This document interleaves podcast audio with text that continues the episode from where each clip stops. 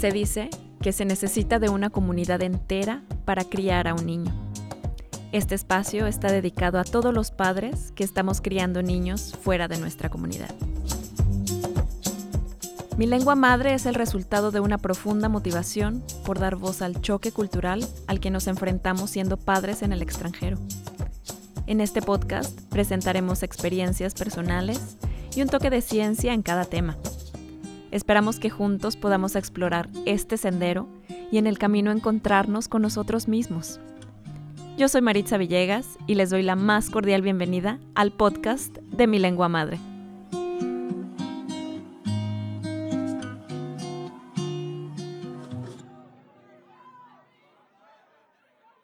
Bienvenidos a un episodio más de nuestro podcast Mi Lengua Madre. Hoy queremos platicar acerca de la danza y la música que se lleva en el alma. Una de las cosas que más se asocian con la cultura latina es el baile. Desde clichés y estereotipos que escuchamos con mucha normalidad en el extranjero, hasta basar nuestra identidad con la música y el folclore. Llevar la música en la sangre, como dicen. En esta ocasión estamos con Itzel. Itzel y yo hemos sido grandes amigas durante muchos años.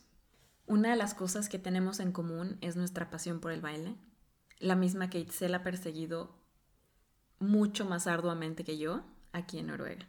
Itzel es una bailarina, yo soy una bailadora, y queremos platicar de lo que significa el baile, por qué se vuelve parte de nuestra identidad y una parte desconocida y una parte que queremos explorar.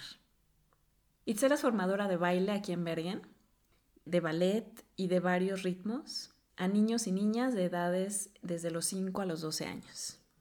Itzel, bienvenida. Muchas gracias, Mari. Oye, Itzel, platícanos. ¿Qué significa la danza para ti? ¿Cómo, cómo ha sido tu historia, tu, tu encuentro? ¿Qué es, ¿Qué es bailar? Bueno, Mari, si me haces la pregunta personalmente, la danza para mí es un estilo de vida.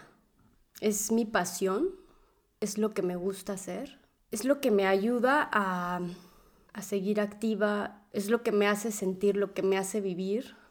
Wow. Qué profundo. Fíjate que yo no sabía cuánto el baile había formado mi identidad y el hecho de conocer el baile folclórico de México especialmente, hasta que formamos el grupo de danza folclórica aquí en Bergen, eh, México Lindo. Y para mí fue descubrir y conectar con esa parte de la que yo me sentía muy orgullosa, ¿no? También. Pero bueno, eh, cuéntanos, ¿tú practicabas la danza desde niña? Sí, yo empecé principalmente porque la mayoría de mi familia baila.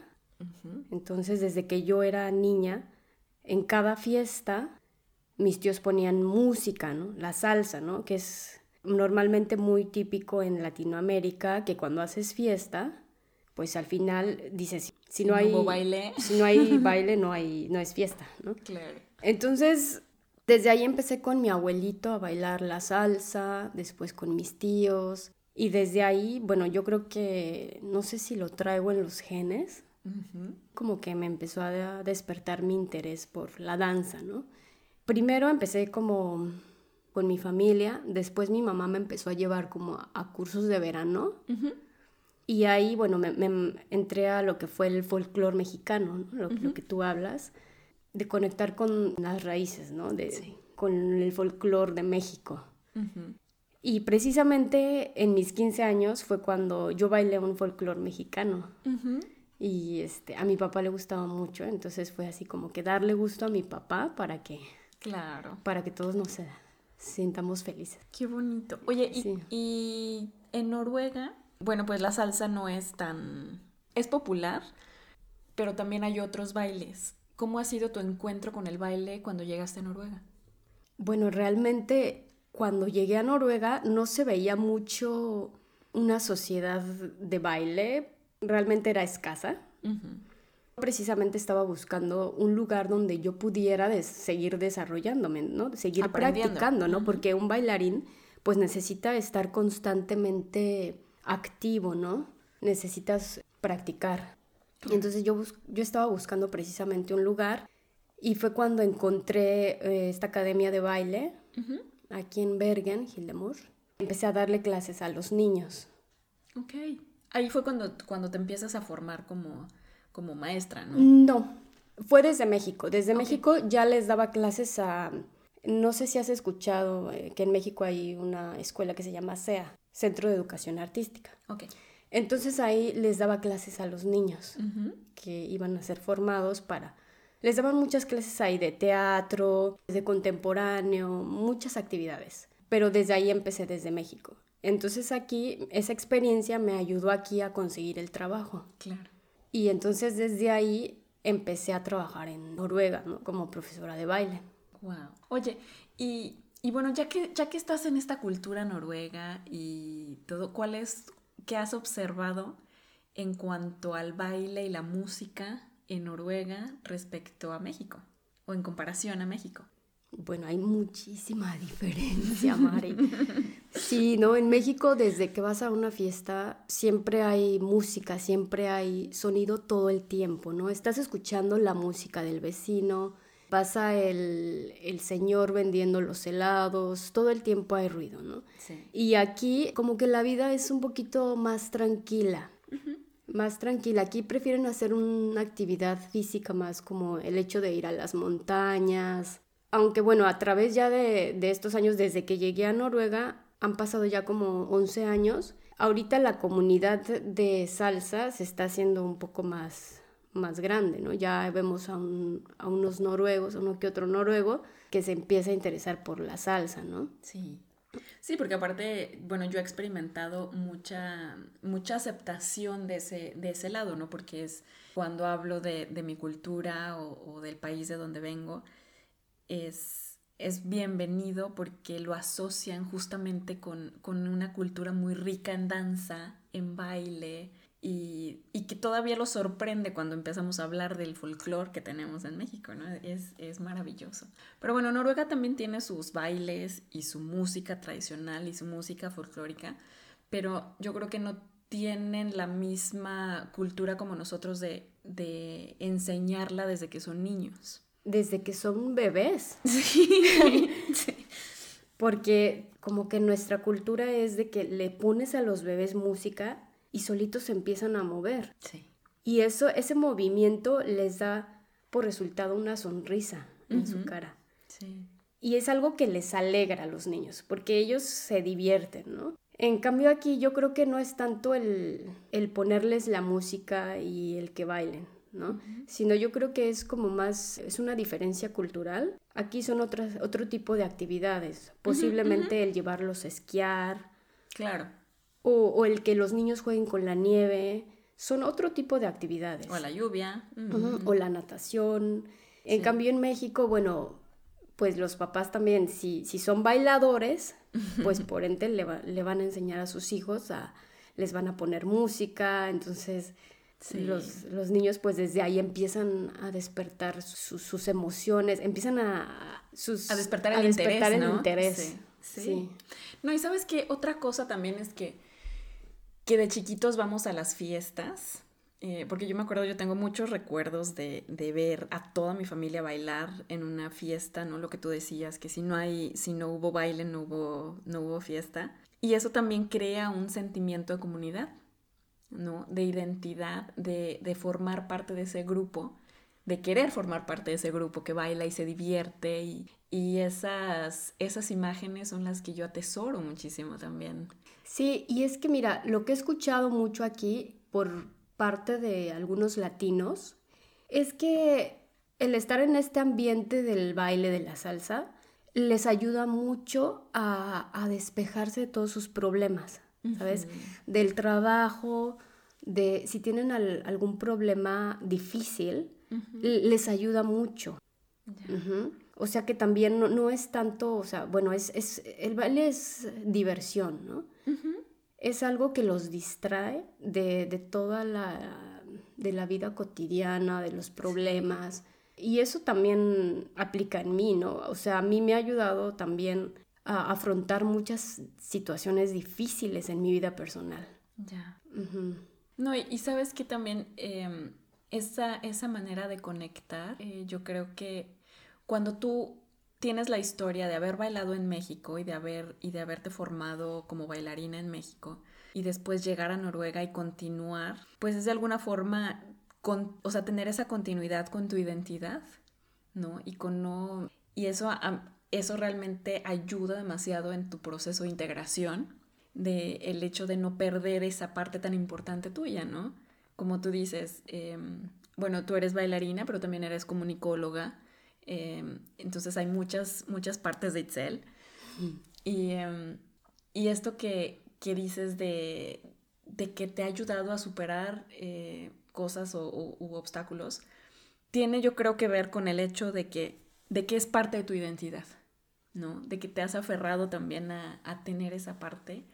Y, y bueno, pues yo te felicito mucho. Porque aparte yo te he visto y eres buenísima en lo que haces. Gracias, María. sí. Oye, y em, en tu opinión, ¿qué tan importante es la danza para la infancia? En mi opinión, bueno, yo siento que la danza no solo tiene beneficios físicos, sino también mentales y espirituales. Físicamente les ayuda a los niños a tener elasticidad, a generar una mejor coordinación en sus movimientos. Algo que es también muy importante que les va a ayudar a futuro, a su futuro, lo que es la disciplina. Es muy importante. Sí. Eso sí, la danza como tal ya, el practicar la danza ya es, también requiere de una disciplina, ¿no? Cuando... Sí, de constancia. Exactamente. Sí. Sí, sí, sí, o sea, es, un, es un deporte eh, bueno, yo no me consideraba como muy deportista antes de llegar aquí y bueno, tampoco lo soy, pero, eh, pero bueno, yo, yo me defendía con que yo bailaba. Y sí, esto que tú dices es, es muy importante. Ahora, uno de, las, de los retos también que tenemos como padres es encontrar, por ejemplo, una academia o llevar a los niños, pero yo he encontrado que el hecho de ponerles música Sí, el hecho de, ponerles música en la casa y especialmente en estos tiempos los desestresa. Y aparte también el, niño saca toda esa energía, ¿sabes? Que, que a lo mejor si el niño está estresado, de repente le pones una canción, no tiene que ser siempre alegre. Le pones una canción relajada y te pones a hacer movimientos, yo creo que eso les ayuda también mucho. Sí, y bueno, la danza como tal para la infancia les ayuda demasiado a lo que es a lo que te dije, la coordinación, la concentración, el hecho de que los niños puedan aprenderse una coreografía. ¿Sabes? Sí, no, sí, qué, qué, importante, qué interesante, porque además eso les, les encanta. Sí, lo, se divierten, exactamente. Y bueno, también hay otra cosa, que en la actualidad hay un problema de obesidad. Entonces también puede ayudar a combatir la, obesidad con los niños. Sí, ¿no? El, simple movimiento y encontrar algo que les guste.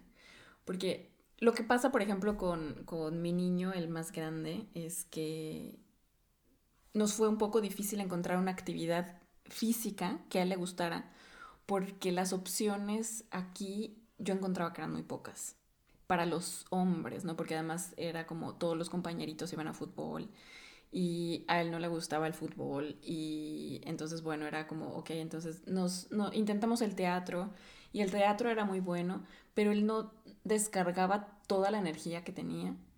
O sea, yo veía que realmente él necesitaba un, una actividad física porque estaba de mal humor, ¿no? Y, y bueno, es, es comprensible, ¿no? Después de estar todo el día sentado en la escuela.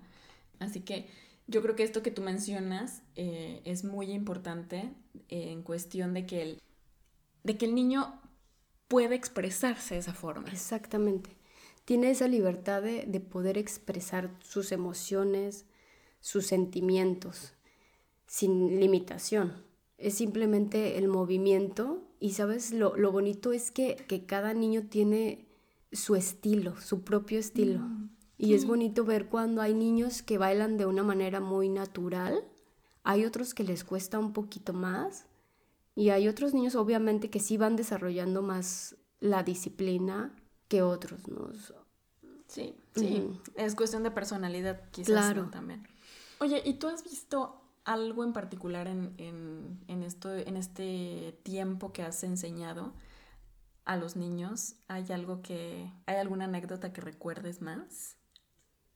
Recuerdo varias, pero una de ellas es cuando les dices a los niños que imiten a un animal con su cuerpo, ¿no?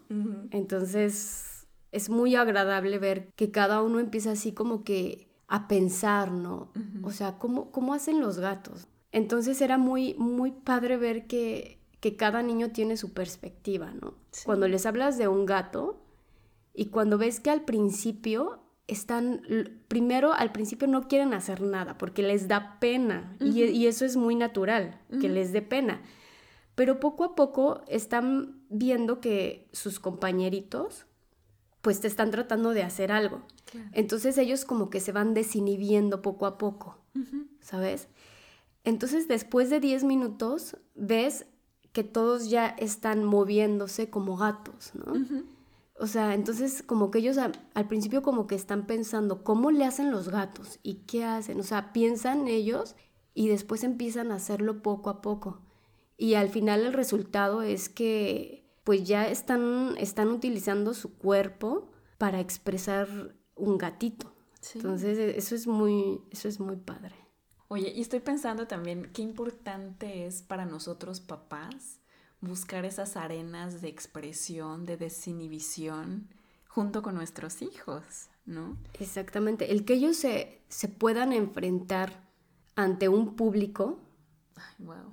Entonces, eso es ya cuando ellos empiezan a, hacer a un lado lo que es eh, el miedo o los nervios, empiezan a controlar sus nervios. Y empiezan a, ok, pues se les empieza a hacer natural, ¿no? Y eso les da mucha confianza a futuro, no, no, solo para la danza, sino también en, la, vida. El hecho de que ellos hayan tenido esa experiencia en la escuela les puede ayudar mucho cuando ellos están exponiendo algo, ¿sabes? Nada más que con la danza, obviamente, la diferencia es que estás expresando corporalmente. Sí. En cambio, bueno, del lado de la escuela, pues ya es una expresión verbalmente. Oye, y también es esa parte de conectar con tu propio cuerpo. Exactamente, ahí es otro aspecto, que empiezas a conocer tu cuerpo, empiezas a, preguntarte los metatarsos, ok, este, apretar los músculos, ok, el abdomen, empiezan a conocer también su cuerpo ellos, ¿no? Sí, eso, eso para mí ha sido también una experiencia muy enriquecedora y muy, muy rica en, cuestión de conocerme a mí misma y conocer de qué forma se estiran los músculos, de qué forma se ven, ¿no? Después cuando puedes ver eh, alguna presentación. O sea, qué tanto importa el, el que sonrías, qué es lo que transmites, ¿no? Eh, todo este tipo de cosas. Y lo que tú mencionas, algo muy importante que tú mencionas, la elasticidad. Ya que cuando, cuando eres mayor, hay muchas personas que padecen de que, de que están como muy tiesos y, ay, me duele la espalda. Exactamente. Entonces, el que los niños aprendan desde chicos es eh, la disciplina de hacer un poco de elasticidad, calentar pues yo creo que les ayuda. Sí, fíjate que hace, hace unos años em, comencé a dar clases en una primaria aquí en Bergen. Y llegaba un momento en el que todos los niños en el salón están como muy inquietos, como que ya después de haberles puesto la actividad, pues ya era como, como que ya no se concentraban. Entonces yo decía, bueno, ok, eh, párense todos y nos vamos a estirar y pues no, para oxigenar el cerebro un poco. Y decía, bueno, que ya ahora nos vamos a tocar las puntas de los pies con, con las manos. Habían muy pocos niños que llegaban a ese punto. Y yo me impresioné tanto porque decía, ¿qué les pasa? ¿Dónde? O sea, si los niños son unas ligas. Claro. ¿No? O sea, si, si mis hijos y mis bebés, bueno, ¿no? Y, y no podían. Y no podían porque tenían tanta tensión de estar sentados todo el día en frente a un computador o viendo a la maestra o, lo que fuera. Pero en ese momento me di cuenta que esto era algo que yo tenía que adoptar en mis clases. que yo tenía que hacer que ellos pudieran oxigenar el cerebro, conectar un poquito, descansar la vista eh, y, y bueno, ya después podíamos continuar, ¿no? Y también darse ellos permiso de respirar, de tener esta pausa, que, que bueno, también pues después dices, eh, no, tú ya lo, lo, es, lo enseñas como maestro, pero a ti mismo no lo, no lo practicas. Posteriormente, cuando comencé a trabajar en otra, en otra empresa, empecé a, tener una tipo clases de baile, pero con mis compañeras. Entonces nos, nos, permitían tener 10 minutos de, pues, no sé, de estiramientos, donde yo todos los viernes ponía música latina y les enseñaba por aquí unos, unos pasitos y era muy divertido. Fíjate que en algún momento se hizo popular eso en Bergen, porque yo di, varios cursos, incluso a, enfermeras en un hospital. Necesitaban un curso porque no sé si era por el desestrés, pero querían ellos tomar zumba. y sí, a lo mejor lo usaron en su hora de pausa para desestresarse un poco. Y sí, hubo un tiempo en el que estuve dándoles zumba, que era algo muy divertido, ¿no? Sí bueno, no solamente fue ahí, también en los kinder, aquí en, Bergen, tenían los niños clase de zumba los viernes. ¡Wow! Entonces era así como que, ok, los más chiquitos, pues era música como más tranquila, como más... Adaptarlo siempre, ¿no? A su... Claro, y ya los más grandecitos ya se les ponían como pasos muy sencillos y, y eso, pues les encantaba a las maestras y, a los niños, ¿no? Porque era una forma de diversión. Sí, es, muy divertido para, adultos y, niños también. Yo lo quiero ver como una de nuestras contribuciones a la sociedad y, qué bueno, qué, qué bonito que se puedan adoptar estas cosas, ¿no? Sí. Bueno, yo te quiero agradecer muchísimo este tiempo y me gustaría que nos, que nos platicaras o como últimos comentarios ¿Qué es lo que te ha enseñado la danza durante tu vida? Durante mi vida, bueno, así como te lo dije, la, danza es, es, una de mis pasiones. Y lo que yo podría decir ahorita a, las personas que nos están escuchando, así como lo veo en mi vida, es, siento que es muy importante enseñarle a los niños a, tener una pasión en su vida. El que ellos tengan una pasión. En mi caso es la danza pero a lo mejor enseñarles, bueno, cualquier actividad, el teatro, el karate, la yoga, la pintura, lo que sea, enseñarla a que, a que desarrollen una pasión, porque eso puede enseñarles muchas veces a combatir esos, esas dificultades en la vida. ¿No? definitivamente es, em, como lo hemos comentado, se vuelve parte de la identidad. Y qué bueno, ¿no? Porque es una, es una identidad sana y es una identidad también, pues, que se traduce en, en que tú hagas el hecho que tú estás haciendo algo que te hace feliz, ¿no? Y que tú puedes compartir esa felicidad también con el resto de la gente. Claro, incluso en, en los momentos difíciles, Mari. Sí. En ese momento difícil va a ser como la pila o el motor que nos va a llevar a salir adelante. Y bueno, en mi caso, te digo, la, danza es uno de ellos. Yo he tenido dos años muy difíciles, muy difíciles. Yo pues perdí a, mi esposo hace dos años a causa del cáncer. Incluso, bueno, dos, tres días antes de que él falleciera, estuve yo bailando. No sé, como lo has comentado, formo parte del grupo folclórico México Lindo y cuando yo les dije, no puedo ir al ensayo porque pues tengo una dificultad, tengo un problema, ¿no? Mi, esposo está en el, en el hospital, ¿no? Y ellos me dijeron, no, no, no hay problema, pero ¿en serio quieres, quieres bailar? O sea, ¿quieres venir a bailar? Y yo les dije, sí. ¿Por qué? Porque eso es algo que me llena. Eso, eso dije, eso es algo que, que me va a sacar un poco de la situación difícil en la que estoy. Y es algo que también quería. Eso me ayudó muchísimo. Incluso durante todo el proceso, cuando tomaba clases de ballet, eso era lo que al final de la clase decía, wow, valió la pena. ¿no? Eso era como mi salida de escape, ¿sabes? Tu pausa, ¿no? Mi pausa, ¿no? Y, este, y eso es bonito, ¿no? Sí. Y, este, y ese día, bueno, yo bailé un sábado con México Lindo y el día lunes falleció mi esposo. Ujú. Y entonces ha sido difícil, pero la danza me, me ha ayudado mucho a, a salir adelante, ¿no? Entonces lo que yo les digo, no importa cuál sea la pasión que ustedes tengan, pero es algo que es algo muy importante enseñarle a los niños que, que ellos mismos van a ir descubriendo esa pasión, ¿no? Y esa pasión es importante porque eso es lo que les va a dar el motor para salir adelante en Claro, cualquier energía. situación difícil. Sí, bueno.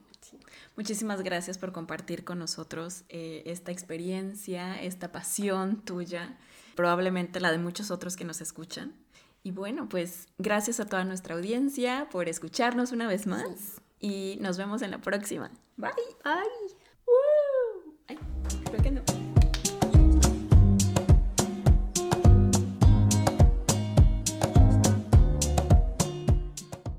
Mi lengua madre es un proyecto que busca fortalecer los vínculos afectivos entre padres e hijos a través de su idioma y su cultura.